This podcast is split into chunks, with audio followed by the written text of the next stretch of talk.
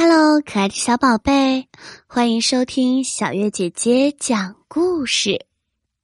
今天小月姐姐要给你讲，到底是谁擦的玻璃？动物学校里每天都要做值日，可是从来都没有人擦玻璃，玻璃上落了厚厚的一层灰。这一天，班上来了一个新同学小象。他胖嘟嘟的，不怎么爱说话，同学们都不爱和他玩儿。小猫说：“小象好笨呀，这些题他都不会做。”小狗说：“小象长得好奇怪，你看它长长的鼻子。”小猴子说：“小象真胖，你看它走路笨重的，快要把自己绊倒了。”小象听了以后很难过，班里的小动物们都不愿意和它做朋友。这天，小象值日，小象把所有的活儿都干完了。他发现了那个落灰的玻璃，他想把玻璃擦干净，于是他用鼻子吸满了水，使劲儿的冲洗玻璃。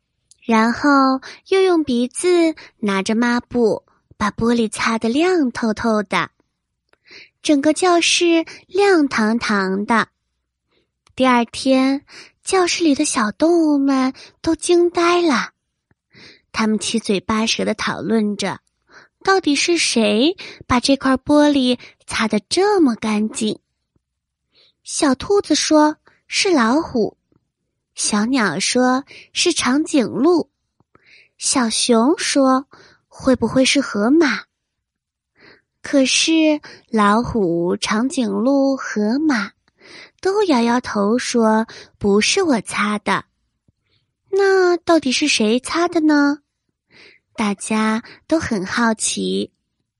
突然，角落里的小象说：“是，是我擦的。”小兔子说：“嗯，它足够强大。”小鸟说：“没错，你看它的长鼻子能够得到。”小熊说：“它平时乐于助人，请它帮忙搬点东西，它都乐意。”这下子大家都明白了，原来是小象擦的，让教室里变得亮堂堂的。